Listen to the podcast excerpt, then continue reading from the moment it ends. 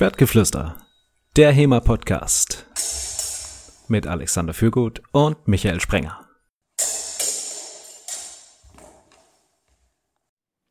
Liebe Hörer, eure Gegner hassen diese Tipps. Denn wenn ihr folgende 10 Anfängerfehler vermeidet, dann wird Lichtenauer euch im Traum erscheinen oder Fiore oder was auch immer ihr trainiert, euch auf die Schulter klopfen und anerkennend nicken. Denn heute, liebe Hörer, beschäftigen wir uns mit 10 Anfängerfehlern. Wir hätten es uns an dieser Stelle natürlich einfach machen können und einfach sagen, naja, Anfänger, die können halt äh, nichts, ja, schlechte Haltung, schlechte Fußarbeit, äh, Distanzgefühl auch nicht da, aber wir haben ein bisschen tiefer gebohrt und wir haben die zehn überraschendsten, besten, tollsten Sachen aus für euch zusammengestellt, die wir euch heute vorstellen werden. Wie immer mit mir, Alexander Fügut und Michael Sprenger. Hallo Michael. Hallo Alex. Ja, zehn Anfängerfehler, die du bisher noch nicht auf dem Schirm hattest, sozusagen. Ja, also ich habe mir schon auch ein bisschen Mühe gegeben, ein paar Sachen zu finden äh, oder aufzunehmen in meine Liste, die es nicht so ganz offensichtlich sind, ja. Was auch nicht nur Anfänger macht, falsch machen, sondern auch viele Leute, die schon länger dabei sind. Ähm, und wir haben das diesmal uns so vor, ähm, vorgenommen. Bei der letzten Top Ten Liste war das ja so ein bisschen gehakel mit, aber hat man jetzt die Nummer 5 schon oder nicht? Diesmal stellt einer seine Liste vor der andere gibt seinen Senf dazu und dann wechseln wir. Ähm, die Top 3 haben wir uns jeweils aber trotzdem aufgehoben für den Schluss. Da gehen wir am Ende nochmal separat drüber. Unter anderem auch deshalb, weil die restlichen sieben Punkte nicht so klar in eine Reihenfolge zu bringen waren. Und weil ich anmoderiert darf der Michael heute anfangen. Und nachdem wir jetzt schon so losgelegt haben mit der Ankündigung, hoffe ich, dass du da auch echt gute Punkte dir überlegt hast. Und achso, wir äh, wissen jeweils wieder nicht, was der andere sich so notiert hat bisher. Was, äh, wollen wir noch einen Tipp abgeben, wie viel Übereinstimmung wir diesmal haben? Oh, guter Punkt. Ähm, boah, ich glaube, ich habe, also ich habe drei maximal. Ich glaube, diesmal haben wir nicht so viele Übereinstimmungen. Was hatten wir, hatten wir beim letzten Mal, hatten wir ja schon recht viel, ne? Da war es die Hälfte. Ja? So, so sechs, sechs, sieben, je nachdem, wie man gerechnet hat. Ich glaube, da war schon ziemlich viel dabei. Mhm. Du sagst drei, dann sag ich Nee, ich bleib bei der Hälfte. Ich sag fünf. Ah, spannend. Ja, dann werden wir mal sehen, was heute passiert. Ich fange mal direkt mit meinem ersten Punkt an. Und zwar, Anfänger haben Angst vorm Ringen. Uh, interessant. Den habe ich nicht tatsächlich. Ähm, und wenn man sich mit Fechtern, also historischen Fechtern unterhält, wohl Sportfechtern wahrscheinlich auch, ähm, dann zieht sich das nicht nur durch die Anfängerriegen, sondern auch durch äh, Fortgeschrittene. Wobei dann Angst vielleicht nicht mehr so der richtige Begriff ist, aber ähm, naja, wie nennt man es am besten? Keine Ahnung vom Ring, äh, wissen nicht so richtig, was sie machen sollen, vermeiden das Ring, irgendwie sowas. Also sind schon die wenigsten, die äh, wirklich Bock darauf haben und ähm, gezielt auch ins Ringen gehen am Schwert und auch natürlich das Trainieren. Wir thematisierten, äh, thematisierten es ja das ein oder andere Mal. Das heißt, der Anfängerfehler ist, äh, das, das nicht zu machen, sich nicht damit zu beschäftigen. Ja, genau. Mhm. Ähm, ah, sollten wir vielleicht noch dazu sagen, ähm, wahrscheinlich viele von den Punkten sind äh, für viele Waffen gültig. Wir haben natürlich die Langschwertbrille auf das Ganze. Es mag durchaus Waffen geben, bei denen tatsächlich nicht gerungen wird. Also entweder gar nicht oder nur sehr wenig. Aber wir haben ja letztes Mal äh, von äh, dem Herr Zimmermann erfahren, dass ja sogar äh, im, im Smallsword gerungen wird. Je nach Quellen sogar sehr exzessiv. Also vielleicht äh, muss man aber einfach in allen Quellen jetzt mal ringen. Ja, also ich glaube, ähm, bei Artilleriewaffen wird nicht so viel gerungen, aber ansonsten. ja, wahrscheinlich. Beim Lanzenstechen wahrscheinlich auch nicht. Also es gibt ein paar Ausnahmen, ne? Mhm. Aber da ihr ja wie wahrscheinlich alle lange Schwert macht, no excuses, Hashtag. Ja. Was hatten wir? 90% langes Schwertdurchseuchung, oder? In der deutschen HEMA-Szene? 92% der Vereine sogar. Krasser Shit. Also es gilt höchstwahrscheinlich für dich, lieber Hörer oder liebe Hörerin. Hast du dazu noch Anmerkungen? Ansonsten. Finde ich gut. Also würde ich so unterschreiben. Habe ich meinen nächsten Punkt. Anfänger haben zu geringen Fokus auf Präzision. Mhm, das ist ja interessant. Präzision in welchem Sinne? Das ist, äh, dass sie versuchen, einen Punkt möglichst präzise zu treffen und auch äh, Präzisionsübungen machen, sowohl im Stich als auch im Hau. Sondern ähm, einfach irgendwo hinstechen auf die große schwarze HEMA-Trefferfläche. Und ähm, die Präzision bei der Übung, beim Training oftmals zu kurz kommt. Meinst du jetzt nur die, dass das Schwert auch da landet, wo es landen sollte? Oder meinst du auch eine Präzision in zum Beispiel der eigenen Bewegung, in der eigenen Körperarbeit oder äh, beim Üben, dass ich beim Üben besonders präzise bin? Oder präzise den, den Trainer nachmache, wenn er Sachen vormacht? Was zählst du da alles noch dazu? Ah, das ist ein guter Punkt. Ähm, in der Tat war mein Hauptgedanke dabei, dass äh, der Treffpunkt mit der Waffe. Ähm,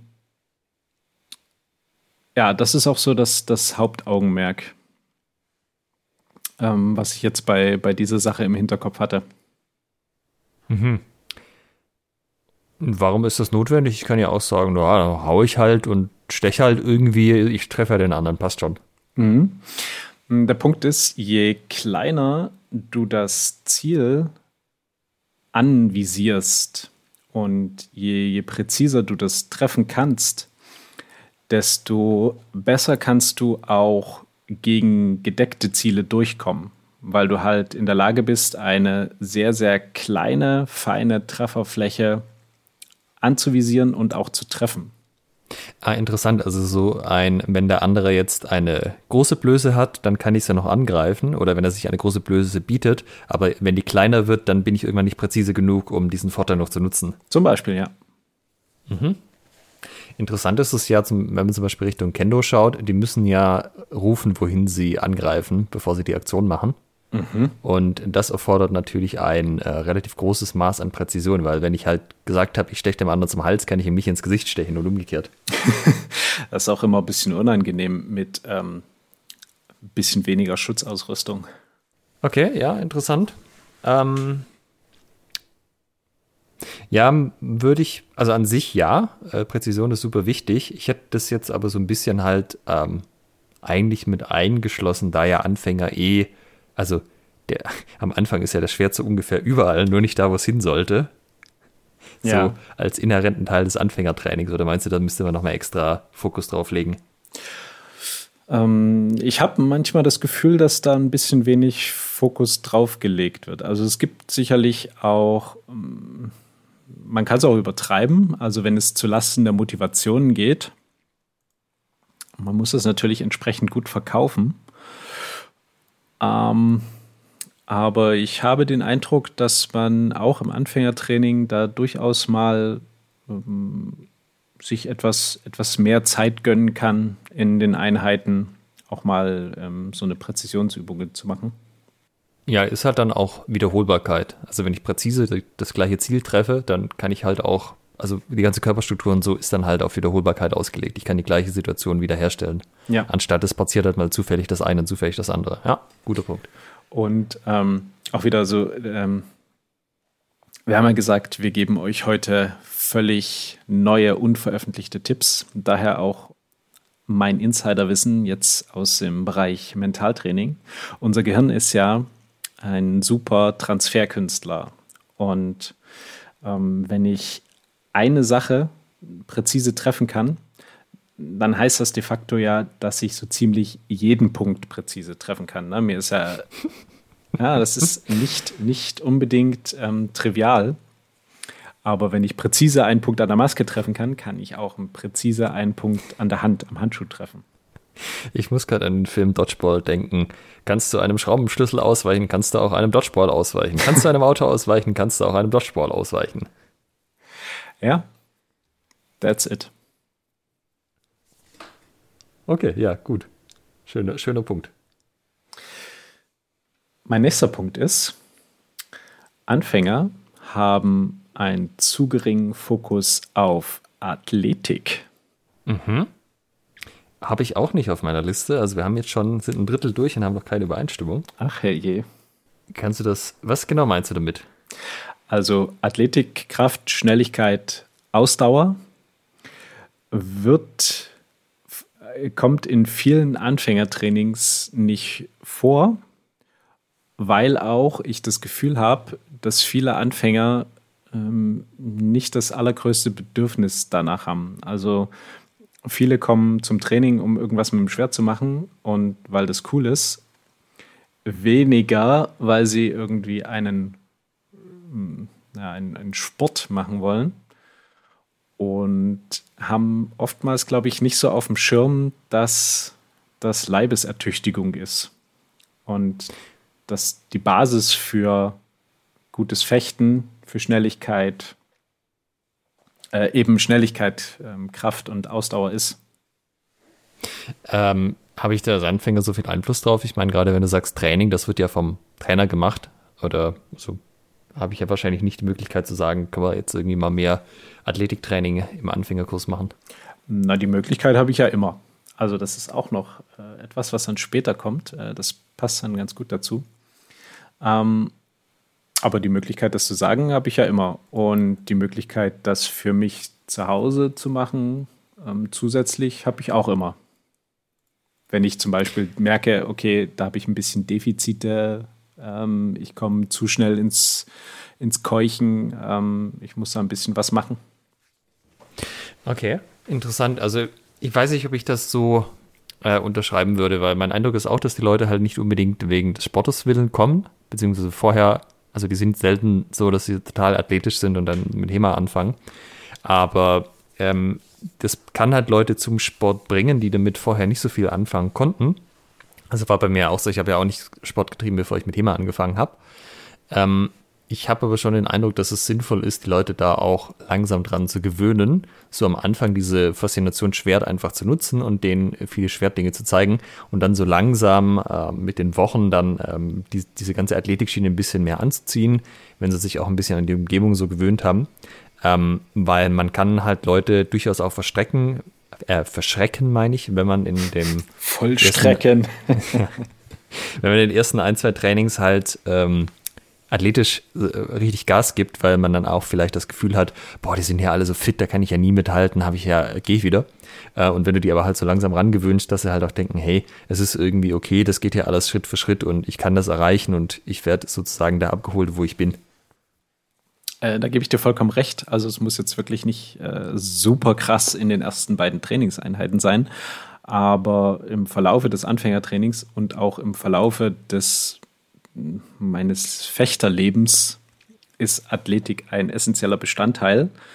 Und immer noch habe ich das Gefühl, stark underrated. Mhm.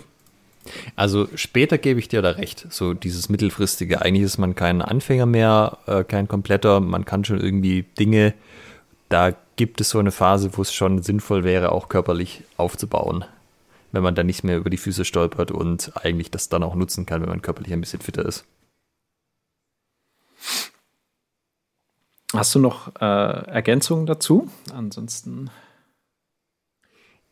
Das generelle Problem mit dem Athletiktraining ist halt, dass ja auch kaum jemand in der HEMA-Szene weiß, wie man das eigentlich wirklich sinnvoll angeht. Man macht dann halt irgend so ein Körpergewichts-Ganzkörperprogramm, was man irgendwo mal gesehen hat oder vielleicht auf irgendeinem Event mitgenommen äh, ja, suche ich. Vielleicht findet man mal jemand, der da in, in einer passenden Folge was dazu erklären kann, weil, also ich fände das halt irgendwie äh, schick, wenn man auch wüsste, dass das tatsächlich ein Training ist, was Spielfisch was bringt. Und ich habe halt häufig das Gefühl, da wird halt irgendwie äh, Körperkrafttrainings gemacht, was halt um das, äh, wir haben Training gemacht, Willens passiert, aber nicht, weil das tatsächlich einen positiven Effekt auf das Fechten hat. Mhm. Ah, das ist ja spannend. Ja, da sollten wir uns auf jeden Fall mal einen Experten oder eine Expertin dafür ins, in den Podcast holen. Also, liebe Hörer, liebe Hörerinnen, falls ihr euch gerade angesprochen fühlt mit ähm, eben jenem Expertenwissen, dann schreibt uns doch an post.schwertgeflüster.de. Mein nächster Punkt ist, äh, Anfänger sind zu sehr auf Ausrüstung fixiert. okay. Den Gedanken habe ich noch nie gehabt. Interessant. Jetzt wird es ja wirklich schwer, hier meine, mein Wett, äh, meine Wette zu halten mit, ähm, wir haben die Hälfte Überschneidungen. Müssen die anderen fünf Volltreffer sein. Ja. Dann haben wir die Folge zu wenig angekündigt. Da haben wir ja sogar 20 krasse, überraschende Anfängerfehler, wie man sie vermeidet. Äh, ich sag mal, es ist ja auch nicht ansatzweise ein Clickbait gewesen. Hey, das, wir würden das nicht machen. Das ist ja quasi seriöser Journalismus. Ja. Ähm, ja, aber das, das merke ich so bei vielen Anfängern und auch, also so fortgeschrittenen Fechtern, ähm, dass die und Fechterinnen, dass die durchaus so ein bisschen Fokus auf das Material, auf die Ausrüstung haben, die natürlich ein essentieller Bestandteil des Sports ist. Also wir reden ja von ähm, bei uns so von ungefähr 1000 Euro, die man investieren kann. Ähm, die einem aber nicht so viel nützen, also die machen dich nicht besser. Ne? Die, die, wenn du nicht gut bist oder wenn du nicht, wenn du nicht gutes Training hast. Ne? Und wenn du sie auch nicht ähm, wertzuschätzen weißt. Und ich denke, dass man weiß, was gute Ausrüstung ist, ähm, das kommt erst, mm, ich, also ich merke bei mir selbst, dass ich noch überrascht bin bei, bei manchen Ausrüstungsgegenständen, ähm, wenn ich mal irgendwie wieder einen anderen Federtyp probiere oder sowas, dass ich eben doch noch nicht, äh, dass das bisher doch noch nicht der Weisheit letzter Schluss war. Und ähm, dass man sich da, äh, dass man da entspannt rangehen kann. Sozusagen erstmal irgendwie irgendwas nehmen. Also nicht irgendwie irgendwas, aber halt nicht so, die, nicht so drauf fixiert sein, dass es eben jetzt super geile Erstausrüstung sein muss. Aber wie äußert sich das, dass man da einen zu großen Fokus drauf legt? Also kaufe ich mir dann fünf Jacken und zehn Schwerter oder wann ist es, was ist der zu viel hier dran? Mm, naja, also so, ja, schon eine gewisse Schwertbegeisterung. Also gut, okay. Äh, es lässt sich natürlich auch. Ich bin davon nicht frei, ne? Das muss ich an der Stelle mal klar sagen. Ähm, aber dass man sich zu viel, zu viel Stress macht als Anfänger, was nehme ich jetzt für ein Schwert, was nehme ich jetzt für eine Jacke und hier noch und da noch und hasse nicht gesehen. Ähm, und das aber vielleicht noch gar nicht so Thema ist, sondern erstmal ordentlich Fechten gerade noch Thema ist. Hm. Also da habe ich irgendwie andere Erfahrungen gemacht. Ähm, gerade auch, weil manche Ausrüstungsgegenstände einen daran hindern, besseres Fechten zu lernen. Also ich sage mal zum Beispiel, haben sich ein paar Leute, äh, obwohl das explizit in unseren ganzen Guides drin steht, dass sie das nicht machen sollen, Neyman-Handschuhe geholt. Mhm. Äh, und die Dinge sind halt einfach scheiße und du kommst mit denen nicht in den Daumengriff im Schwert. Also die meisten Leute kommen, der Daumen ist nicht so beweglich, dass das geht. Und dann wollten halt ein paar Leute irgendwie noch 30 Euro sparen, anstatt sich die Sparring Gloves oder sowas zu holen. Und dann haben die da halt teilweise ein, zwei Jahre rumgekrebst und halt jedes Mal, wenn es war mit, jetzt geht er mal in Daumengriff und macht das und das, ah, ich komme hier nicht in Daumengriff, weiß auch nicht, was los ist. Okay, probier's mal ohne Handschuhe, jetzt geht's. Hm. Und dann habe ich irgendwie Jahre auf Leute eingeredet, zu sagen, hey, das mit den Neyman-Handschuhen, das führt nirgends hin. Kauf dir mal bitte andere Handschuhe. Das, äh, du, du bist hier krass zurückgehalten. Und selbiges Spiel ja auch mit Leuten, die am Rande der äh, Größenskala sind. Ähm, also ja, kleine Frauen zum Beispiel mit halt Sachen, die ihnen viel zu groß sind, an, ähm, wo halt auch so, da wäre es halt irgendwie nett gewesen, nochmal äh, vielleicht zu gucken, ob es nicht von der Größe her doch was Besseres gibt. Ja, da gebe ich dir, da gebe ich dir vollkommen recht. Ähm, lass es mich noch mal anders formulieren. Okay. Ähm, zu sehr den Fokus darauf oder äh, sich, äh, also die harte Wahrheit ist, ohne Ahnung davon zu haben, ähm, irgendwas zu besorgen, einfach nur um Ausrüstung zu haben und ähm, anstatt vielleicht erstmal sich lieber noch nichts zu holen, ähm, weil, keine Ahnung, eine Maske und eine Feder und ein Stechschutz gerade reichen, also ein Halsschutz. Ähm, und ansonsten halt den Trainer oder die Trainerin zu fragen, was, was man sich besorgen soll, ne? Und ob jetzt quasi gerade schon der richtige Zeitpunkt ist. Okay. Ja, wir haben ja so Anfängerkursunterlagen und da steht eigentlich äh, relativ detailliert drin, welche Ausrüstung wann und in welcher Reihenfolge und so. Also das Problem ist bei uns irgendwie nicht so da, weil wenn die Leute sich daran halten und das tatsächlich auch lesen, dann ähm, wissen sie halt ungefähr, ja, also das erste, was ich mir kaufen sollte, ist das, äh, dann irgendwie das, was auch ein bisschen davon abhängig ist, was wir zum Ausleihen haben. Und ähm, da ist dann sozusagen eher der Trick, davon tatsächlich nicht allzu sehr abzuweichen und die richtige Größe zu holen, aber dass sich Le Leute irgendwie Krams holen, der, der dann halt komplett viel zu früh kommt oder was auch immer, das ist ähm, eigentlich kommt, ist das in der Form nicht vorgekommen. Es war eher ein paar Mal so, dass Leute sehr motiviert waren und sich dann in den ersten zwei Wochen halt alles, einmal wirklich den kompletten Satz Ausrüstung bestellt haben. Das ähm, haben wir dann aber halt auch genutzt. Da haben wir halt gesagt, du, das ist okay, dann kannst du auch in die anderen Trainingseinheiten jetzt kommen. Mhm. Ähm, wir wollen das ja auch belohnen, ja, und da kannst du da mitfechten. Wir achten natürlich weiterhin auf dich, weil du ja Anfänger bist, aber ähm, das ist jetzt nichts, was irgendwie negativ auffällt bei uns, glaube ich. Mhm. Haben wir sozusagen einen Punkt gefunden, wo wir äh, ein bisschen unterschiedlicher Meinung sind. Äh, tatsächlich ja, das kann man natürlich auch von der Erfahrung abhängen, was man in den Vereinen hat. Also sowohl was da an Kultur vorherrscht, als auch was da an Leuten reinkommt ähm, ich sag mal, diesen Typ Sammler, also lieber nochmal drei Schwerter kaufen, anstatt zweimal öfter ins Training zu kommen, der ist mir schon auch begegnet, aber es ist halt selten, weil wir halt, äh, also Freifecht, ähm, fokussiertes Training machen, was körperlich anstrengend ist, als Leute, die halt so ein bisschen chillen wollen und ein bisschen sammeln, bleiben halt typischerweise nicht bei uns. Hm. Es ist ähm, also auch eine gewisse, ähm, wie soll ich sagen, also dass man nicht unbedingt auf den Trainer oder die Trainerin hört bei, bei diesen Geschichten. Das ähm, merke ich auch ganz oft. Äh, ja, also von dir beschriebenes Beispiel mit Neyman-Handschuhen. Ja. Und weißt du, es ist nicht nur so, dass die nicht unter Kaufen aufgeführt sind, sondern sind unter Kauft die nicht. Nein. Ha.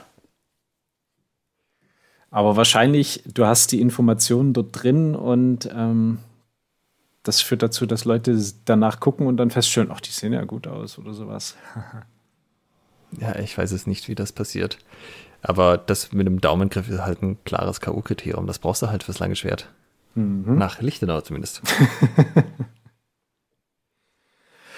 Dann komme ich mal zu meinem nächsten Punkt.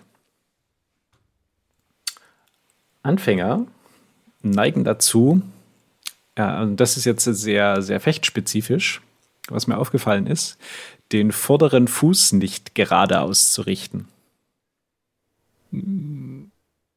Ich muss kurz überlegen, du meinst schon den Fußfuß und nicht den schwäbischen Fuß, der bis zum, zur Hüfte geht. Den, den Fußfuß. Okay. Der ähm, zeigt meistens so ein bisschen, ist so ein bisschen nach innen gedreht, ähm, teilweise sogar Richtung 90 Grad dass man dann bei einem gepflegten Ausfall auch wirklich drüber fällt oder äh, sich den Knöchel verstaucht.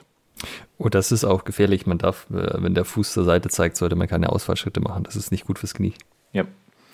Und ähm, das ist aber irgendwie so ein grundsätzliches Problem, dass ich weiß nicht, ob das so ein, so ein so ein Haltungsding ist äh, oder so ein Symptom unserer Generation, ähm, dass Leute so ein bisschen mit über den Onkel laufen, sagen wir. Also sozusagen die, die Füße so nach, nach innen haben. Was ist der Onkel in diesem Beispiel? Ähm, das heißt so hier bei mir okay. in der Region. Also. Ja, das ist auf jeden Fall ein Punkt. Also die Leute kriegen, äh, richten das vordere, vorderen Fuß nicht aus ohne Training. Und auch mit Training fallen sie öfters drin zurück, dass es wieder eindrehen. Ja. Ja, das kann auch so ein Sitzending sein, weil beim Sitzen verkümmern ja die oder verspannen sich die, die, die ganze Muskulatur an der Oberschenkelrückseite, also da, wo man auch drauf sitzt dann halt und äh, verkürzt sich und das führt zu allen möglichen Fehlhaltungen. Aber ja, klar, muss natürlich hier auch jemand sagen, dass man das so tun soll. Genau, aber eben auch, wenn man das sagt, ähm, also das ist sowas wie Nehmen-Handschuhe wahrscheinlich. Ähm, da habe ich auch noch nicht, nicht den Königsweg gefunden, wie man das jemandem beibringt. Ähm, habe schon vielfältige Methoden probiert. Vom, vom Erzählen allein ist meine Erfahrung, wird es nichts.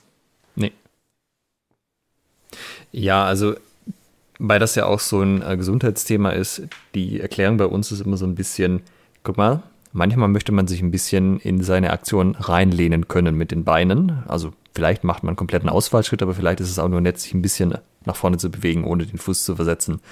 Und wenn du jetzt den Fuß und das Knie in die gleiche Richtung ausgerichtet hast, ist das prima, weil das ist genau die Achse, in der sein Knie sich eh bewegt. Aber wenn du den Fuß eingedreht hast, dann versuchst du dein Knie gegen die Achse zu schieben, wo es sich von sich aus bewegt. Das merkst du nicht beim ersten Mal, wenn du das ausreichend sanft machst. Aber das merkst du dann vielleicht nach dem hundertsten oder vielleicht auch nach dem tausendsten Mal und dann hast du halt Knieprobleme, die wirklich nicht sein müssen. Da komme ich. Kann aber auch, ja? Kann aber auch ein Problem der Hüftstellung sein. Also man muss ja dann in der Bewegungskette nach oben und unten gehen und dann halt zum Beispiel gucken, wie sieht es denn in der Hüfte aus, ist die denn korrekt ausgerichtet und kann die überhaupt korrekt ausgerichtet werden? Ja. Ähm, da komme ich gleich noch zum, zum nächsten Punkt. Der hängt so ein bisschen damit zusammen, aber weil er für mich wirklich, für mich persönlich wirklich essentiell wichtig ist, habe ich ihn nochmal separat aufgeführt. Und zwar Anfänger knicken mit dem Knie nach innen ein. Ja, das ist auch völlig richtig. Auch nicht gut. Und das ist ungefähr das Super-GAU, äh, den man dem Knie zumuten kann. Denn die, durch, die, durch die Spannung, die dann entsteht, aufgrund der, der Muskulatur und der, der Sehnen, die da drüber gehen, wenn ihr dann quasi ähm, eure Muskeln anspannt, wird das Kniegelenk in einer Art und Weise belastet, was wirklich ähm, zu erhöhter Abnutzung, also in diesem Fall dann erhöhter Knorpelabnutzung ähm, führt. Und das geht nicht lange gut. Das Problem dabei ist, dass man das nicht, nicht gleich merkt. Also du merkst es, wenn es zu spät ist. Ne? Du hast Schmerzen. Wenn du Schmerzen hast, dann ist es halt ja, nicht zu spät, aber ähm, dann hast du auf jeden Fall schon einen gewissen Grad an Abnutzung erreicht. Die Grappler wissen bei den Leglocks, wenn es weh tut, ist schon kaputt. ja, tatsächlich, ist völlig richtig. Und ähm, das ist tatsächlich auch in den vielen Fällen ein muskuläres Problem. Also einfach, dass die ganze äh, Muskulatur über und unter dem Knie, also Oberschenkel, Waden, äh, die ganze Stützmuskulatur nicht so gut trainiert ist, dass sie das Knie wirklich in dieser Bahn laufen lässt. Oder äh, dass auch in den Gelenken drüber und drunter, also Sprunggelenk über Hüfte, die Beweglichkeit irgendwo nicht da ist und das Knie sozusagen aus, ähm, ausgleicht, ja, dass er eigentlich eine Bewegung machen möchte, die das Sprunggelenk und die, die Hüfte unterstützen sollte oder vorrangig tragen, geht nicht, dann gleicht das Knie halt das aus. Das, äh, ja, ist ein Problem auf jeden Fall. Da hilft als einfache Übung zum Beispiel ähm, Kniebeuge, die mit, Achtung, Präzision ausgeführt werden. Also wo man dann ganz explizit darauf achtet, dass man die Füße entsprechend ausrichtet, die Knie über die Füße zeigen hat, also leicht, leicht nach außen. Und dann wirklich versucht, erst to the grass runterzugehen und da ganz präzise Kniebeuge zu machen. Und auch bei Ausfällen eben langsam zu üben. Ne? Wenn man merkt, okay, ich mache einen Ausfall und mein Knicke so nach, nach innen weg, dann eben einen kleineren Schritt zu machen, langsamer zu machen, wirklich mit Präzision drauf zu achten. Dann nochmal ja, zu, zu, deinem Punkt vorhin, du hattest mich ja gefragt, was ich mit Präzision meine, das zählt ja. da auch darunter. Das Knie auszurichten. Ja, genau, dass man eben dann auch nochmal einen Schritt zurückgeht, das langsam macht, ähm, das eben nicht so, eine, nicht so eine weiten Schritt macht, sondern eben ganz explizit darauf achtet, wie man das ausrichtet. Ah, ja, okay. Ähm, was man auch machen kann als kleinen Selbsttest ist, man stellt sich hin hebt das eine Bein im 90-Grad-Winkel an und beugt dann beim Standbein das Knie. Äh, wenn ihr das Knie nicht beugt, sind, ist nicht eure Stützmuskulatur aktiv. Sobald ihr das Knie aber beugt, wird sie das. Und wenn ihr dann so stehen könnt, ohne allzu sehr hin und her zu wackeln, dann habt ihr wahrscheinlich eine einigermaßen gut ausgeprägte Stützmuskulatur. Und wenn ihr dann sofort umkippt in die eine oder andere Richtung, dann gibt es da Aufholbedarf. Kann man auch immer schön auf dem Wackelbrett üben. Äh, fragt im Zweifelsfall den Physiotherapeuten, die Physiotherapeutin eures Vertrauens. Dann äh, komme ich mal zum letzten Punkt vor den Top 3. Danach bist du erstmal dran. Und zwar Anfänger lassen ihren lang, also in Klammern lang Ort sinken. Mhm. Das ist ein ganz großartiges Phänomen im Training, wenn du den, oder zumindest ist es mir aufgefallen, wenn ich den Langort erklärt habe und sozusagen die Ausrichtung, wo der, wo der enden soll, was man dann, ne, wo der landen kann, was der bedroht. Ähm, und dann sage ich, okay, geh mal in den Langort und der ist chronisch zu weit unten. So, und dann, dann hebst du den an, ne? du, du nimmst das Schwert, sagst, okay, hier muss er hin, nimmst, nimmst so ein Stück hoch und dann lässt du das Schwert los und er sinkt wieder ab. Also es ist wirklich so wie so ein gelähmter Arm, der dann so wieder nach unten geht. Gerade gesagt hast, wir haben doch gerade gesagt, hier soll er hin. Und da hältst du ihn jetzt bitte. Und dann lässt Was du sagst du den Leuten, wohin sie zielen sollen? Ähm, naja, zum Beispiel Richtung, also den, den Ort vors Gesicht halten. Okay. Wenn sie jetzt einen gleich großen Gegner haben, zum Beispiel. Ja, das heißt, die Hände sind potenziell wahrscheinlich unter dem Ort und der Ort zeigt leicht bis stark nach oben, je nachdem. Genau, so ungefähr. Mhm. Und ja, dann lässt er es weg und es macht erstmal blub. So, dann so 20 Zentimeter, keine Ahnung, geht es dann wieder nach unten. Worauf führst du das zurück? Ehrlich gesagt, jetzt wo du mich fragst, fällt mir auf, ich habe mir noch nie exzessiv Gedanken darüber gemacht. Also das ist was, was sich dann in, in Übungen ähm, wegtrainieren lässt, wo sie halt dann in der Übung merken, okay, der Ort muss dort und dorthin, damit das funktioniert. Okay. Ähm, deshalb habe ich mir dann noch nie so explizit Gedanken drüber gemacht, aber ich fand es bemerkenswert jetzt, deshalb ist es in meiner Liste aufgetaucht, dass am Anfang ähm, bei so, ja, vor allen Dingen dann eben auch Einzelübungen, wo du vielleicht mal einen Hau in die Luft machst, mhm. ähm, der chronisch zu weit unten landet. Okay. Zwei Beobachtungen dazu von mir. Das eine ist, ähm, Anfänger halt also dass Anfänger am Anfang generell ein Problem haben, dem anderen das ins Gesicht zu halten. Das wird besser, wenn man den anderen eine Fechtmaske aufsetzt. Ja, also ein bisschen dieses mentale Ding, dass man das nicht möchte. Ähm, das zweite ist aber, also, oder drei Punkte eigentlich. Das zweite ist halt, dass die Muskeln noch nicht so da sind, um das Ding wirklich zu halten, aber das kann man ja zum Beispiel testen, indem man den Leuten ein Nylonschwert gibt, was wesentlich leichter ist und dann guckt, ob das gleiche auch auftritt.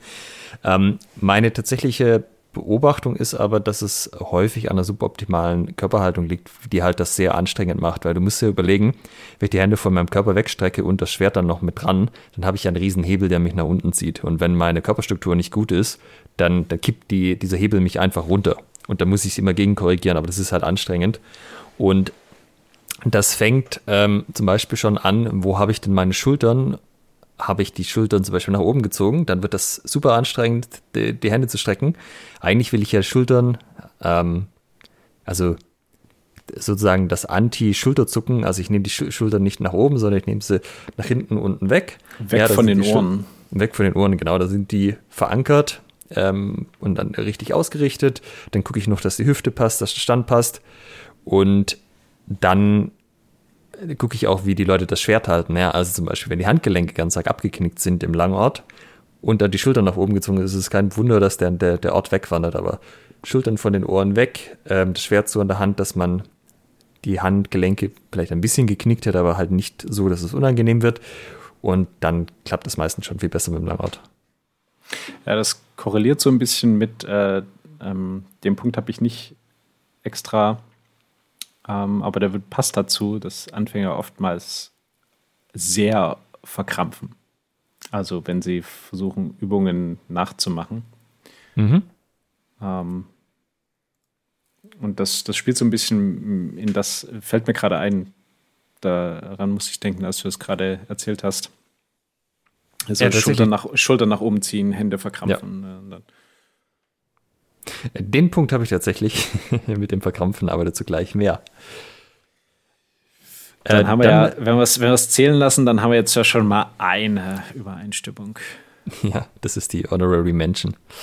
Äh, gut, dann würde ich mal mit meinen sieben Stück loslegen vor den Top 3. Und ich starte gleich mit zwei, die sind vorrangig Langschwert-spezifisch. Da traue ich mich nicht genug zu in allen Waffen, um das zu verallgemeinern. Aber das sind Sachen, die wir auch bei ähm, Leuten, die schon lange fechten, auffallen. Also auch Leuten, die zum Beispiel von anderen Vereinen zu uns kommen. Und zwar, das erste Ding ist, wenn ich die Hände am Griff habe. Ja, also zweihändige Waffe, langes Schwert, ne? Ich habe beide Hände am Griff. Und ich stehe im sogenannten Hammergriff. Das heißt, das ist der Griff, der nicht der Daumengriff ist. Ja? Dann sollten meine Hände in den ganzen Huten, äh, oder sagen wir mal, Hut vom Tag als, als Beispiel, dann sollten meine Hände in die gleiche Richtung zeigen. Das heißt, wenn ich zum Beispiel den Zeigefinger strecke, sollten beide Zeigefinger nach vorne gucken. Ja? Denn was vielen Leuten passiert, ist, dass dann die untere Hand zum Beispiel zur Seite zeigt und die dann so einen 90-Grad-Winkel haben. Und das wiederum bedeutet, wenn sie dann zum Beispiel einen Hieb machen oder einen Stich, müssen sie während der Bewegung die Hand am Schwert drehen. Anstatt dass sie von Anfang an die Hände so ausrichten, dass das nicht notwendig wird. Das kostet Zeit, das schwächt die Körperstruktur total. Äh, es macht den sogar ähm, ja, es, es, öffnet einen auch mehr zum Beispiel für Treffer zum Unterarm, weil wenn ich zum Beispiel die untere Hand jetzt, also, oder der ganze untere Arm jetzt vor meinem Körper ist, weil der der ist, der äh, quasi im 90-Grad-Winkel ausgerichtet ist, dann ist ja der, die Hand vorne, der Ellbogen angreifbar. Das ist nix. Äh, stattdessen, ja, also Finger, wenn man den Zeigefinger streckt, beide zeigen in die gleiche Richtung. Ja, es kommt nicht auf 5 Grad mehr oder weniger an, aber so grob. Und das führt dann auch dazu, dass man zum Beispiel die Ellbogen am, eher am Körper behält, was wir, wie wir ja aus dem Ringen wissen, eh eine ganz gute Idee ist bei den vielen Sachen. Ja, also klar, beim Ochs muss ich die Ellbogen vom Körper wegbringen, aber beim Flug zum Beispiel habe ich die auch tendenziell eng am Körper. Was denkst du, woher das kommt, dass die Hände da so im 90-Grad-Winkel zueinander gedreht sind? Also das eine ist bei der Hut vom Tag, dass die Leute keine bequeme Position für die Hut finden. Also die, wenn ich die jetzt zum Beispiel neben dem Kopf habe, kann ich eine Position finden, äh, muss ich ein bisschen mit der Höhe und so weiter spielen, die für mich passt, wo ich die Hände in gleiche Richtung strecken kann. Aber wenn ich den Hut vom Tag zu tief halte, ja, also zum Beispiel das Gehilz ist dann auf Höhe meiner Brust oder so, dann habe ich auf einmal nicht mehr den Platz, um die beiden Hände äh, so auszurichten, ohne dass ich dann wieder die Handgelenke abknicke. Ja, also so ein, ich halte meine Hut vom Tag eigentlich zu tief. Ich nenne das immer, ja, so, so der Bastard aus Hut vom Tag und Flug. Wenn man sich irgendwie nicht entscheiden kann, dann geht man so in die Mitte zwischen beiden, hat dann das Schlechteste aus beiden Welten. Und das ist halt so ein bisschen auch das Ding, ne? Die Hände müssen hoch genug sein, dass ich das hinkriege, ohne die Handgelenke abzuknicken allzu sehr, dass sich äh, die Hände in die gleiche Richtung zeigen. Und da muss ich auch nicht umgreifen, ja. Da kann ich die Hände einfach genauso lassen, die ganze Zeit beim Fechten. Ich kann so einen Flug halten. Es gibt auch eine Daumengriff-Variante Pflug, das ist aber, da hält man es anders. Aber ja, im Hammergriff kann ich so einen Flug halten, kann ich so einen Ochs halten, kann ich so stechen. Prima. Mhm. Ich habe gerade versucht, das so ein bisschen nachzuvollziehen hier. Ähm, aber ist mir aufgefallen, äh, dass im, im Daumengriff ist es irgendwie intuitiver. Also da habe ich das Problem nicht so, dass ich auf die Idee kommen könnte, dass ich meine Hände so gegeneinander ver, verdrehe. Also es kommt ja sozusagen, wenn ich einfach die Fäuste gerade habe und dann eine, ein, einen Griff von zwei Sachen, von zwei Seiten greife, dann ist das ja quasi automatisch. Und ich muss ja erst meine Handgelenke eindrehen, so ein bisschen jeweils nach außen ähm, damit sie in die gleiche Richtung zeigen. Und im, im Daumengriff ist es irgendwie dann entsprechend intuitiver. Für mich jetzt gerade hier. Ja, also im Daumengriff kann man darüber streiten, ob es da vielleicht nicht Positionen gibt, wo das sogar angebracht ist, dass man, ähm, dass man die Hände gedreht hat, weil man ja auch ein bisschen anders greift. Aber ich sag mal, im Hammergriff, klare Empfehlung von mir, Finger zeigen immer in die gleiche Richtung, in den ganzen Huten. Mhm. Ähm, dann haben wir das zweite Ding, was ich auch auf den auf die Handhaltung am Schwert bezieht. Und zwar, dass die Leute mit ihrer den, den Wechsel von Hammergriff in den Daumengriff, also da, wo der Daumen, also wo die Parierstange parallel zum, nee, nicht parallel, also im 90 Grad Winkel zum Unterarm steht. Das heißt, wenn ihr das Schwert in der Hand habt, ihr habt einen Daumen flach auf der, äh, auf der Fläche vom Schwert. Das heißt, die Parierstange ist, zeigt nach links und rechts. Ne? Und dieser Wechsel von Daumengriff zu Hammergriff, das ist der eigentliche Anfängerfehler, passiert mit der linken Hand, anstatt den mit dem Daumen zu wechseln. Also dieser Wechsel vom Hammer in den Daumengriff, wo ich den Daumen nach oben nehme, das ist eigentlich das, was mir das Schwert dreht und die Parierstange. Und ich brauche da nicht die linke Hand dazu verwenden. Und beim linken Hand ist halt immer so ein bisschen wie wenn ich so ein Glas Marmelade auf und zuschraube. Das kostet halt auch alles unnötig Zeit. Du redest natürlich von Rechtshändern. Ja. Ja, ich rede von Rechtshändern, genau. Also die, die Hand, die am Knauf ist, wird äh, fälschlicherweise dazu verwendet. Genau, also die Hand, die oben ist, die Hand an der Parierstange, die, wo der Daumen dann auch für den Daumengriff verwendet wird, das ist eigentlich die, die den Wechsel, die das Drehen macht. Ja? Das geht am schnellsten. Ähm, muss ein bisschen tüfteln, auch wo genau man auf seinem Schwert drückt. Es gibt manche Schwerter, die sind unten auch so so, so dünn, dass es tatsächlich gar nicht so einfach ist, gerade auch mit Handschuhen. Nichtsdestotrotz, äh, das, das kriegt man hin. Und ja, die, die Welt wird besser, wenn man nicht mit der linken Hand, also mit der Knaufhand, den Daumengriff eindreht. Mhm. Ja, schön. Sozusagen zwei Punkte zur Handhaltung gleich am Anfang hier. Genau, weil Handhaltung äh, finde ich so ein bisschen, das bringst du zwar jedem Anfänger bei, aber irgendwie manche von den Details sind dann doch ein bisschen unterschätzt oder wird nicht drauf geachtet oder vielleicht haben da auch andere Vereine andere Ansätze. Aber das sind so zwei Dinge, die auch noch viele Jahre später bei Leuten auftreten, ja, wenn man absolut, nicht absolut. aufpasst. Ja. Auch absoluter Klassiker ist ja, wenn du ähm, dann in den, in den Ochs gehst, dass die hintere Hand nicht, nicht gerade bleibt, sondern man versucht so oben drüber ja. Die zu haben. Das ist, das ist genau das Gleiche, wenn die Hände nicht in die gleiche Richtung zeigen, weil ja. wenn ich, ja, das ist halt genau ein Ausdruck davon und das ist auch wahnsinnig, also das schlecht, äh, äh schlecht, das schwächt wahnsinnig den Ochsen. Ja, und ist auch echt schlecht fürs Handgelenk, wenn dann irgendwie Belastungen draufkommen, also durch einen Hieb zum Beispiel. Ich ja. würde jetzt sagen, man gewöhnt sich das dann von alleine ab, aber fängt damit gar nicht erst an. Das gewöhnen sich die Leute nicht von alleine ab, das muss man ihnen sagen. Es ist, äh, ich finde es eher so von der Beobachtung jetzt für den ganzen Anfänger, die wir trainiert haben, dass es für die Leute schwieriger ist, einfach die Hände an der gleichen Stelle am Schwert zu lassen und dann die ganzen Huten durchzugehen und zu fechten. Äh, irgendwie gibt es da ein intuitives Bedürfnis, die Hände am, am Griff zu bewegen, ohne dass man tatsächlich einen Griffwechsel, Daumengriff durchführt. Okay, ähm, das war jetzt so der erste Block Handhaltung. Dann habe ich noch so ein bisschen auch wieder Sachen, die so zusammengehören. Äh, und zwar, dass die Leute zu angespannt fechten oder wahlweise zu wenig angespannt fechten. Das ist ein bisschen das, was du vorher gesagt hast. Mit dem Verkrampfen oder was meinst du? Ja, also ja. zum Beispiel, dass ich zu sehr in Stress gerate und mich dann verkrampfe. Das kann sich auf verschiedenen Stellen äußern, zum Beispiel, dass die Leute die Schultern anfangen nach oben zu ziehen, weil sie gestresst sind, was keine gute Körperhaltung ist zum Fechten. Ähm, dass die Leute hektisch werden, unkontrolliert werden, äh, auch gar nicht mehr ihr Trainingsziel verfolgen, weil sie so unter Stress sind. Ja, wir hatten ja in den letzten Folgen Trainingsziele, äh, also immer mit einem Ziel in eine Übung gehen. Und wenn ich halt zu gestresst bin und ich vergesse mein Ziel, dann habe ich auch keinen guten Trainingseffekt. Außer der, der, Stress selber war das Trainingsziel, aber das ist äh, sicherlich nicht der Usus. Also, ne, wenn man sich an irgendwie eine Stresssituation gewöhnen möchte, das ist natürlich, muss man sich dem aussetzen. Aber dann ist das das Ziel der Übung, ja. ja.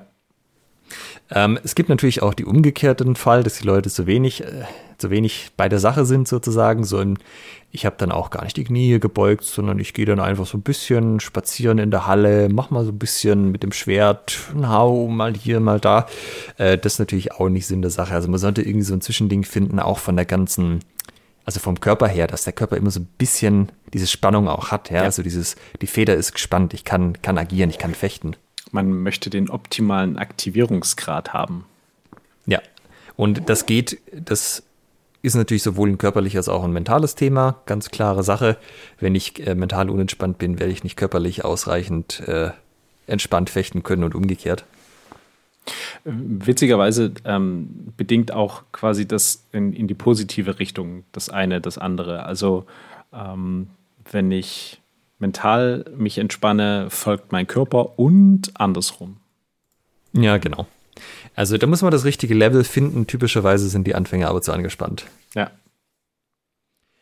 Ähm, was da auch dazu gehört, und das habe ich als eigenen Punkt aufgeführt, weil der so wichtig ist ähm, und trotzdem aber sehr oft übersehen wird, dass Leute die Augen schließen, wenn sie selber eine Aktion machen oder damit rechnen, gleich getroffen zu werden und ah, abwehren. Ah, ja, sehr schön. Ja, kenne ich. So ein Augen zu und durch. ja, genau. Habe ich getroffen? ja, das ist gut. Und äh, also es gibt sicherlich Situationen, wo es nicht die schlechteste Idee ist, die Augen zu schließen, gerade wenn man ohne Maske trainiert oder irgendwie das Schwert gefährlich nahe den Augen kommt.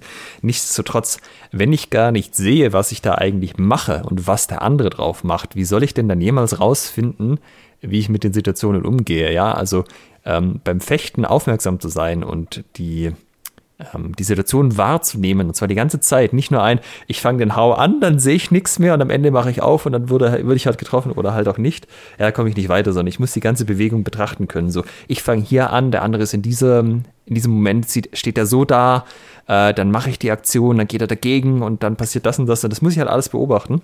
Und darum ganz, ganz wichtig, ähm, Augen auf beim Fechten mhm. und gucken, was passiert.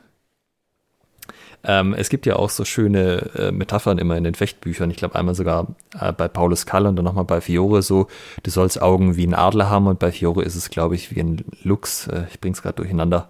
Aber ja, das äh, sind wir nicht die Ersten, denen das auffällt. Ja, ich glaube, das spielt auch so ein bisschen, erschrickst du gern kein Fechten gelernt. Ja.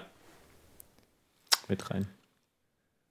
Und ja, je länger ihr die Augen auflassen könnt, äh, vielleicht auch bei der entsprechenden Entspanntzeit, desto mehr nehmt ihr wahr. Je mehr ihr wahrnehmt, desto schneller kriegt ihr raus, was eigentlich das Problem ist oder woran ihr arbeiten sollt oder wie ihr die Situation löst. Und ja, wenn man halt immer die Augen zu hat in den entscheidenden Momenten, dann wird man kein guter Fechter. Das ist dann auch, ähm, da kann man dann auch so, wenn man merkt, man hat so ein bisschen Problem damit, ähm, kann man ein bisschen Konzentrationstraining machen und auch so ein bisschen Übungen für peripheres Sehen. Das hilft dann schon mal ähm, sehr viel weiter.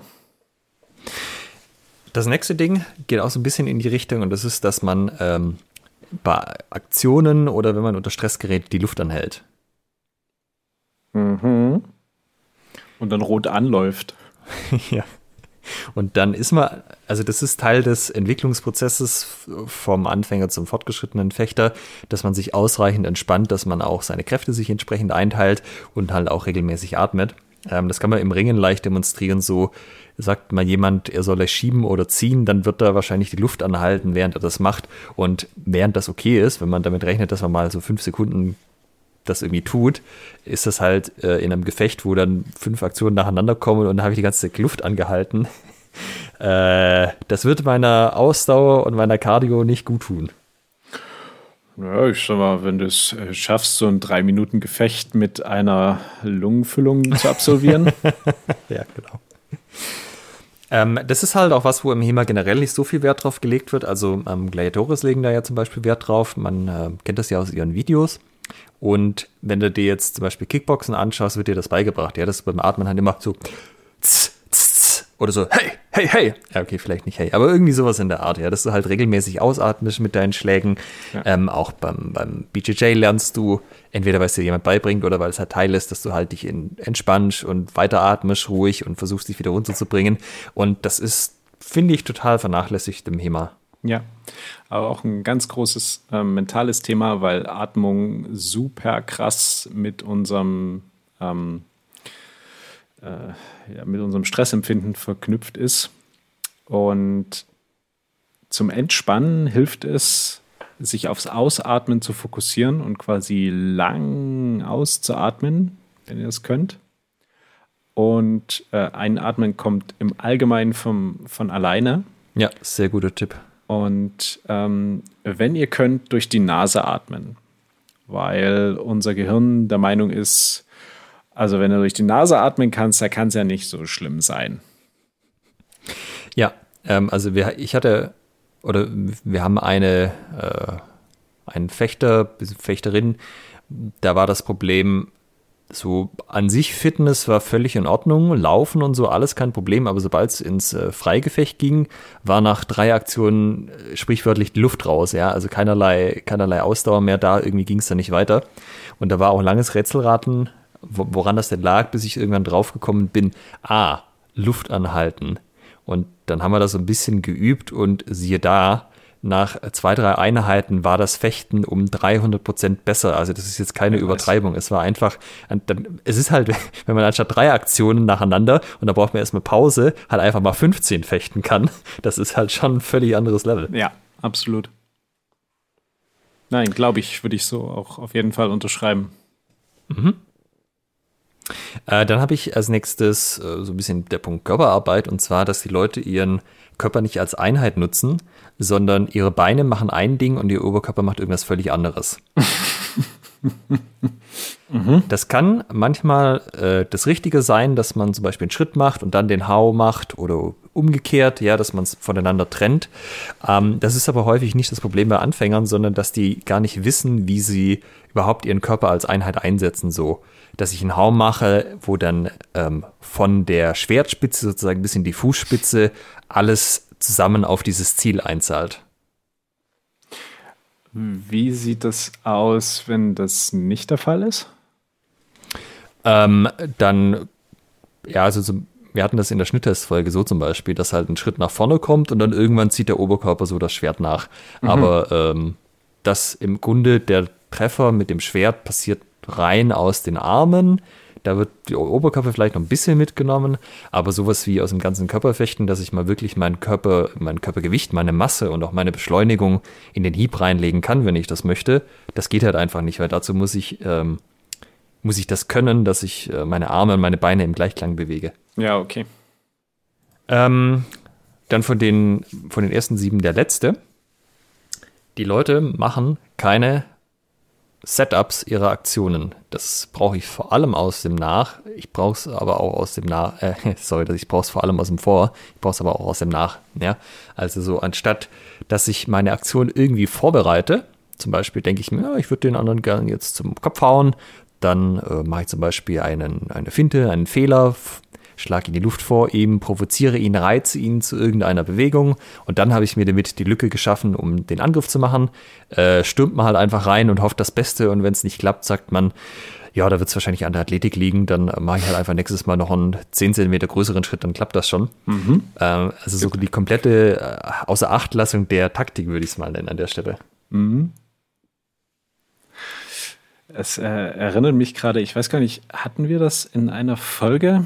Ich weiß gar nicht, war das mit, mit Oliver, ähm, als wir uns über das Angriffsrecht unterhalten haben? Und äh, ich glaube, er hatte auch sowas gemeint wie, ähm, dass die Sportfechter irgendwann festgestellt haben, dass sie mit Athletik nicht weiterkommen und jetzt mal wieder Technik machen, ja. Und das brauche ich auch, auch aus dem Nach, ja, weil idealerweise reagiere ich ja nicht einfach nur auf das, was der Gegner tut, genau in dem Moment, sondern ich habe ihn, ähm, ich habe das schon so vorbereitet, dass, dass ich mir relativ sicher bin, dass er das macht, was ich gerne brauche. Ja, also einfach so den Treffer auf irgendeine Art vorbereiten. Es kann auch sein, dass man einfach nur besonders unbedrohlich wirkt in dem Moment, um den Angriff zu provozieren oder seinen Körper in eine bestimmte Position bringt. Ähm, das, das ist was, was Anfänger lernen müssen. Das ist aber auch was, was viele fortgeschrittene Fechter nicht besonders gut können. Ich wollte gerade sagen, ist das nicht eigentlich eher ein fortgeschrittenes Thema? Ich meine, als, als Anfänger, da hast du da, bist du mit Hau und Schritt beschäftigt. Hm, das stimmt. Es ist, glaube ich, aber halt schon auch ein Punkt, wie man das den Leuten vermittelt. Also wenn du von Anfang an halt nur vermittelst, naja, und dann machst du diesen einen Angriff und springst da voll rein, dann ist vielleicht das Bewusstsein gar nicht da, dass man sich auch mal irgendwann überlegen muss, was könnte ich denn davor machen. Mhm. Also einfach Bam, Oberhau und dann wird schon passen. Genau, und wenn es nicht klappt, mache ich nächstes Mal kräftiger. Ja, hm. okay. Gut, das waren die ersten sieben. Da kommen wir jetzt zu den Top 3. Jetzt sozusagen im 1-1. Ja, ähm, genau. Wir müssen aber gucken, ob wir hier nochmal eine Übereinstimmung hinkriegen. ja, bisher sah es äh, nicht so gut aus. Ähm, Meine Top 3 ist Anfänger trauen sich nicht, klare Treffer zu setzen. Mhm. Äh, du meinst, dass die so ein bisschen entweder in die Luft schlagen oder nur so tätscheln? Genau. Dass mhm. da wirklich ein präziser Hieb zu einer Blöße, also zum Beispiel insbesondere zur Maske, äh, Trainingspartner die Maske aufhat, dass sie dann trotzdem irgendwie nur das Schwert auflegen oder am besten, der Klassiker ist wirklich so fünf Zentimeter davor aufhören und sich eben nicht trauen, wirklich einen klaren ähm, Treffer zu setzen. Mhm. Meine Top 3 ist, überhaupt kein Freifechten zu machen. Als Anfänger. Äh, je, also generell und auch als Anfänger. Ich muss vielleicht dazu sagen, ich betrachte jetzt Anfänger nicht als so das erste halbe Jahr. Also Anfänger würde ich irgendwie in der Phase die ersten zwei, drei Jahre sehen, je nachdem, wie viele Leute im Training sind. Mhm. Ähm, und dass man halt kein Freifechten macht, aus egal welchen Gründen, führt halt auf jeden Fall dazu, dass ihr nicht gut fechten lernt. Also das äh, muss ich mal so deutlich sagen an der Stelle. Äh, dazu passt sehr gut meine Top 2, nämlich Anfänger haben limitierende Glaubenssätze. Und mhm. oftmals kommt dieses nicht frei zu fechten genau von sowas. Ich bin noch nicht so weit, das kann ich noch nicht. Freikampf ist erst für Fortgeschrittene. Das hatten wir ja auch schon ein paar Mal erwähnt, dass das dass dem nicht so ist und dass man theoretisch auch in der ersten Stunde mit den Leuten anfangen kann, sofern der Trainingspartner passt. Ja. Also diese limitierenden Glaubenssätze sind im Allgemeinen, wie Master Ken sagen würde, Bullshit. ja, sehr schön. Ich habe tatsächlich auch was ähm, Mentales und zwar meine Nummer zwei ist, dass die Leute zu hohe oder zu niedrige Erwartungshaltungen haben. Mhm. Also zu hohe wäre sowas wie, jetzt ähm, bin ich hier schon zwei Monate und irgendwie bin ich noch nicht der richtig tolle Fechter. Das äh, kann es ja wohl nicht sein. Oder oh, äh, mein, äh, der eine, der mit mir zusammen angefangen hat und äh, schon zehn Jahre Kampfsport macht, äh, der macht irgendwie schneller Fortschritte als ich. Also da habe ich schon die Erwartung, dass es das bei mir auch so schnell geht. Mhm, mhm. Ähm, das ist vielleicht eine kleine Geschichte. Ich habe auch mal ähm, an der Uni hier ein halbes Jahr Arnes gemacht. Das ist so Stockkampfzeugs. Mhm. Und im Endeffekt war das nur Stöckchen wirbeln und ähm, Abfolgen auswendig lernen und die dann komplett ohne Widerstand und ohne Aliveness eintrainieren. Und äh, das war halt schon, fand ich, echt ein bisschen einfach und so. Und ich habe halt diese komische Abfolge da nach irgendwie zwei, drei Mal machen dann auch gekonnt und dann war große große Überraschung da, so was, ah, das äh, kommt aber nicht oft vor, dass die Leute das so schnell lernen. Und dann war halt der Unterschied in diesem speziellen Teil zu den Leuten, die das schon seit zehn Jahren machten, halt auch mäßig gering. So, das ist ein Zeichen für, das ist nicht besonders gut, was ihr da lernt. ähm, umgekehrt, wenn man hinkommt und man sieht erstmal die ersten paar Jahre kein Land, nicht, weil das Training so schlecht aufgebaut ist, sondern einfach, weil das Skill-Level so viel höher ist. Äh, das ist ein bisschen was anderes und das ist typischerweise ein Zeichen dafür, dass man hier halt an der Stelle trainiert, wo man tatsächlich auch ein gutes System hat. Ja, also jetzt nicht, weil es künstlich verknappt wird, so ein, wir zeigen dir unser Geheimwissen nicht, sondern theoretisch äh, steht alles Wissen dir zur Verfügung, äh, es wird alles trainiert, aber man kann es halt einfach nicht so gut anwenden und sieht da halt kein Land. Das ist eigentlich ein Zeichen dafür, dass man sich äh, an einer ganz guten Stelle befindet, weil da hat man auch noch viel Luft nach oben. Ja, es ist nicht so wie mit äh, unserer heutigen Folge, die so exklusiv und einzigartig ist, dass sie eigentlich nicht lange online bleiben kann. Auf der anderen Seite natürlich auch zu niedrige Erwartungshaltungen und da bin ich bei dir, was die Limiting Beliefs angeht. Das ist, wenn die Leute von sich nicht genug erwarten. So. Ähm, weißt du, dass Leute einfach reinkommen und dann schon von automatisch davon ausgehen, die können ja eh niemals irgendwie super toll werden oder ah, nicht mal super toll, also sie können nie irgendwie kompetente Fechter werden und das dann halt zwei Wochen ausprobieren und dann nicht sofort die krassen Erfolgserlebnisse haben und es dann wieder sein lassen. Es ist halt, wenn man zu niedrige Erwartungshaltungen so ein bisschen an sich selbst hat, dass man halt nicht sagt, ja, also ich kann das hier schon machen, ja, wenn ich hier beibleibe, läuft das Ding und ich kann hier gute Ergebnisse erzielen. Ich kann immer besser werden, als ich das vorher war. Äh, und auch zum Beispiel an die eigene also an die Trainingserfolge halt auch. Das ist vielleicht so ein bisschen auch der Punkt mit der Präzision, ja, dass man halt gar nicht erwartet, dass man das irgendwie gut kann und deshalb vielleicht auch sich gar nicht so reinhängt beim Training oder auch gar nicht so auf Präzision achtet, weil ja, das ist eh das Beste, was ich jetzt persönlich rauskriegen kann, dass ich dann halt irgendwie meinen Hau da reinwurschtel, passt schon. Mhm. Und da finde ich, da könnte ich die Leute echt ein bisschen selbstbewusster werden und sagen, doch, doch, ich denke, das kann ich auch richtig gut hinkriegen irgendwann. Genau, und ich kann das auch richtig gut trainieren, ne? da kann mich keiner von abhalten. Ja, genau. Dann kommen wir mal zu dem Punkt, der euch davon abhält, erfolgreich zu sein, sozusagen. Trommelwirbel. Der Anfängerfehler schlechthin. Mhm. Anfänger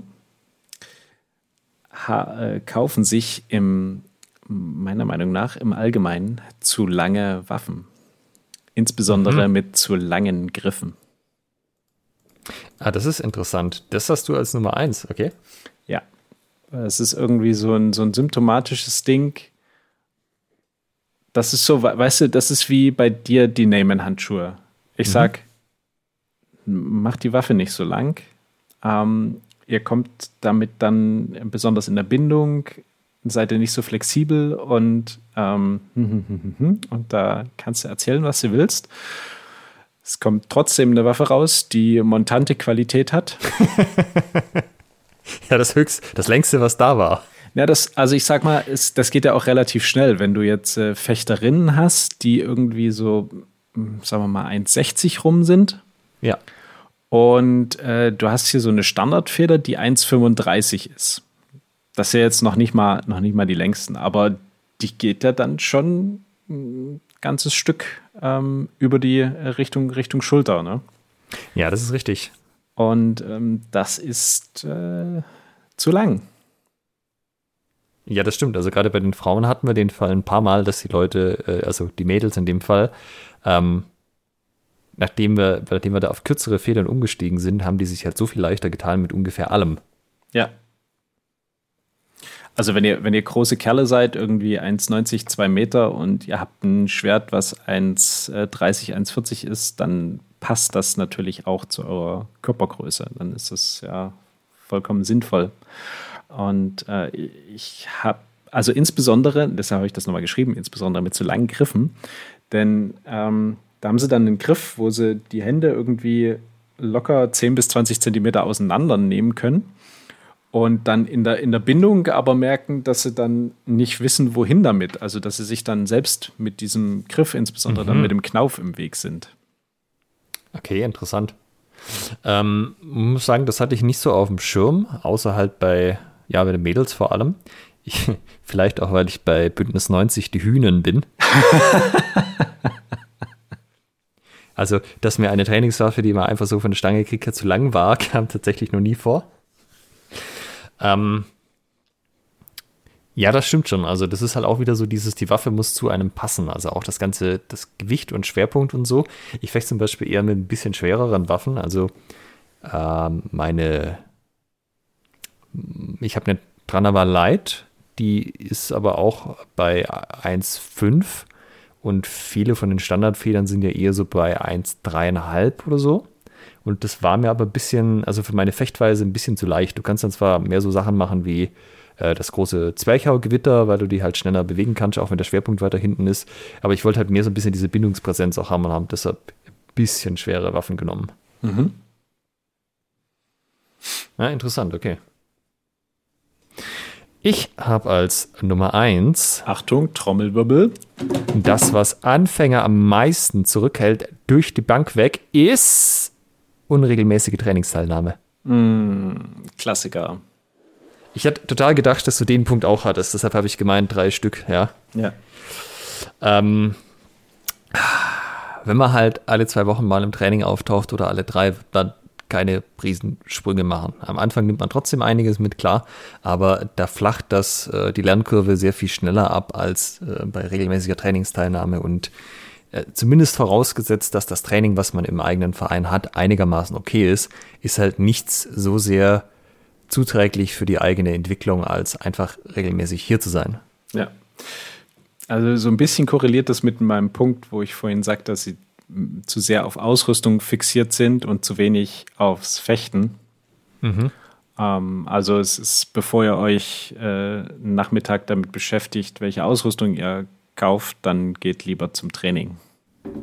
Ja, und idealerweise ja auch so, dass man dann beim Training fit ist. Also man hat genug gegessen, man ist ausgeschlafen, solche Dinge. Mhm.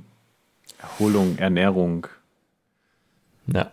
Ich habe manchmal das Gefühl, ähm, die Leute bleiben dann halt angemeldet, dass man halt sagen kann, ja, ich war ja halt so Schwertkampf, dann taucht man einmal alles halbe Jahr auch auf, dass man es vor sich selber rechtfertigen kann. Aber eigentlich möchte man gar nicht so richtig, richtig fechten. Man möchte es aber vor allem erzählen können. Aber vielleicht tue ich den Leuten da auch Unrecht. Du musst einfach, äh, weißt du, was da hilft? Höhere Mitgliedsbeiträge. äh, ja, tatsächlich würde das wahrscheinlich, das kann ja manchmal, also äh, kurzer, kurzer Exkurs. Man denkt ja immer, wenn man mehr verlangt, dann äh, hat man irgendwie weniger Leute, die seltener da sind, aber das kann auch genau den gegenteiligen Effekt haben, äh, dass dann einfach die Leute, die da sind, mehr da sind oder man nur die Leute behält, die es mehr wollen oder so. Kann man mal mit experimentieren vielleicht.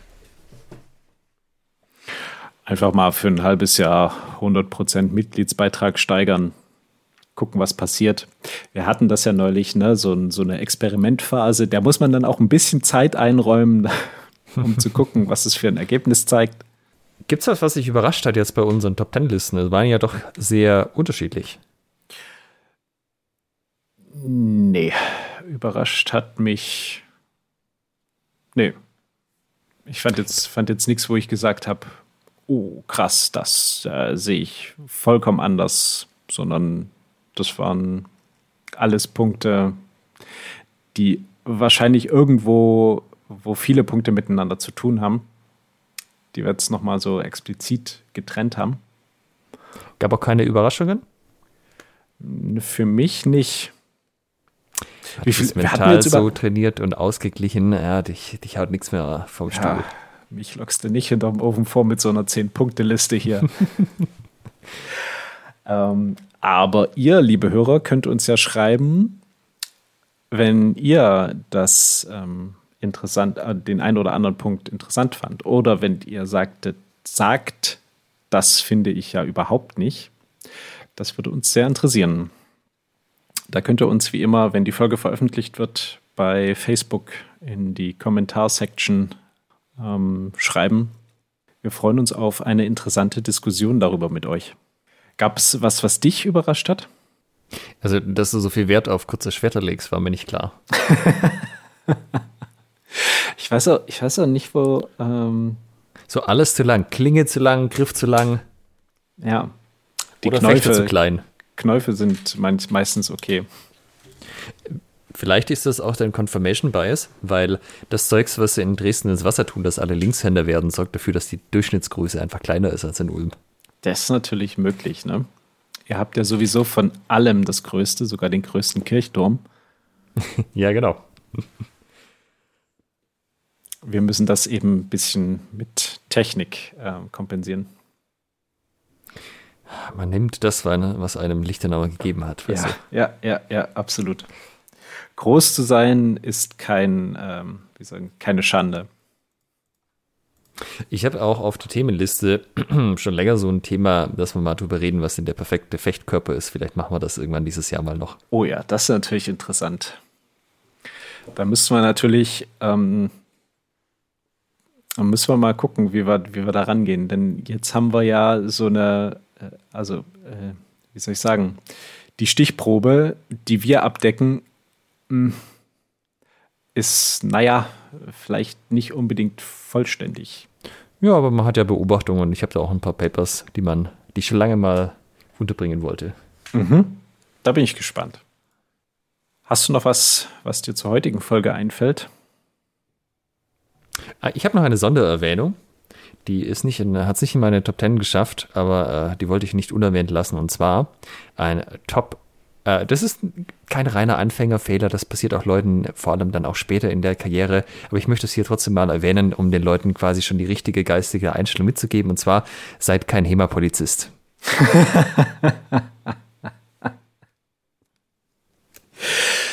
Welch wunderschönes Schlusswort. In diesem Sinne, vielen Dank fürs Zuhören und bis nächste Woche. Macht's gut. Tschüss. Ciao.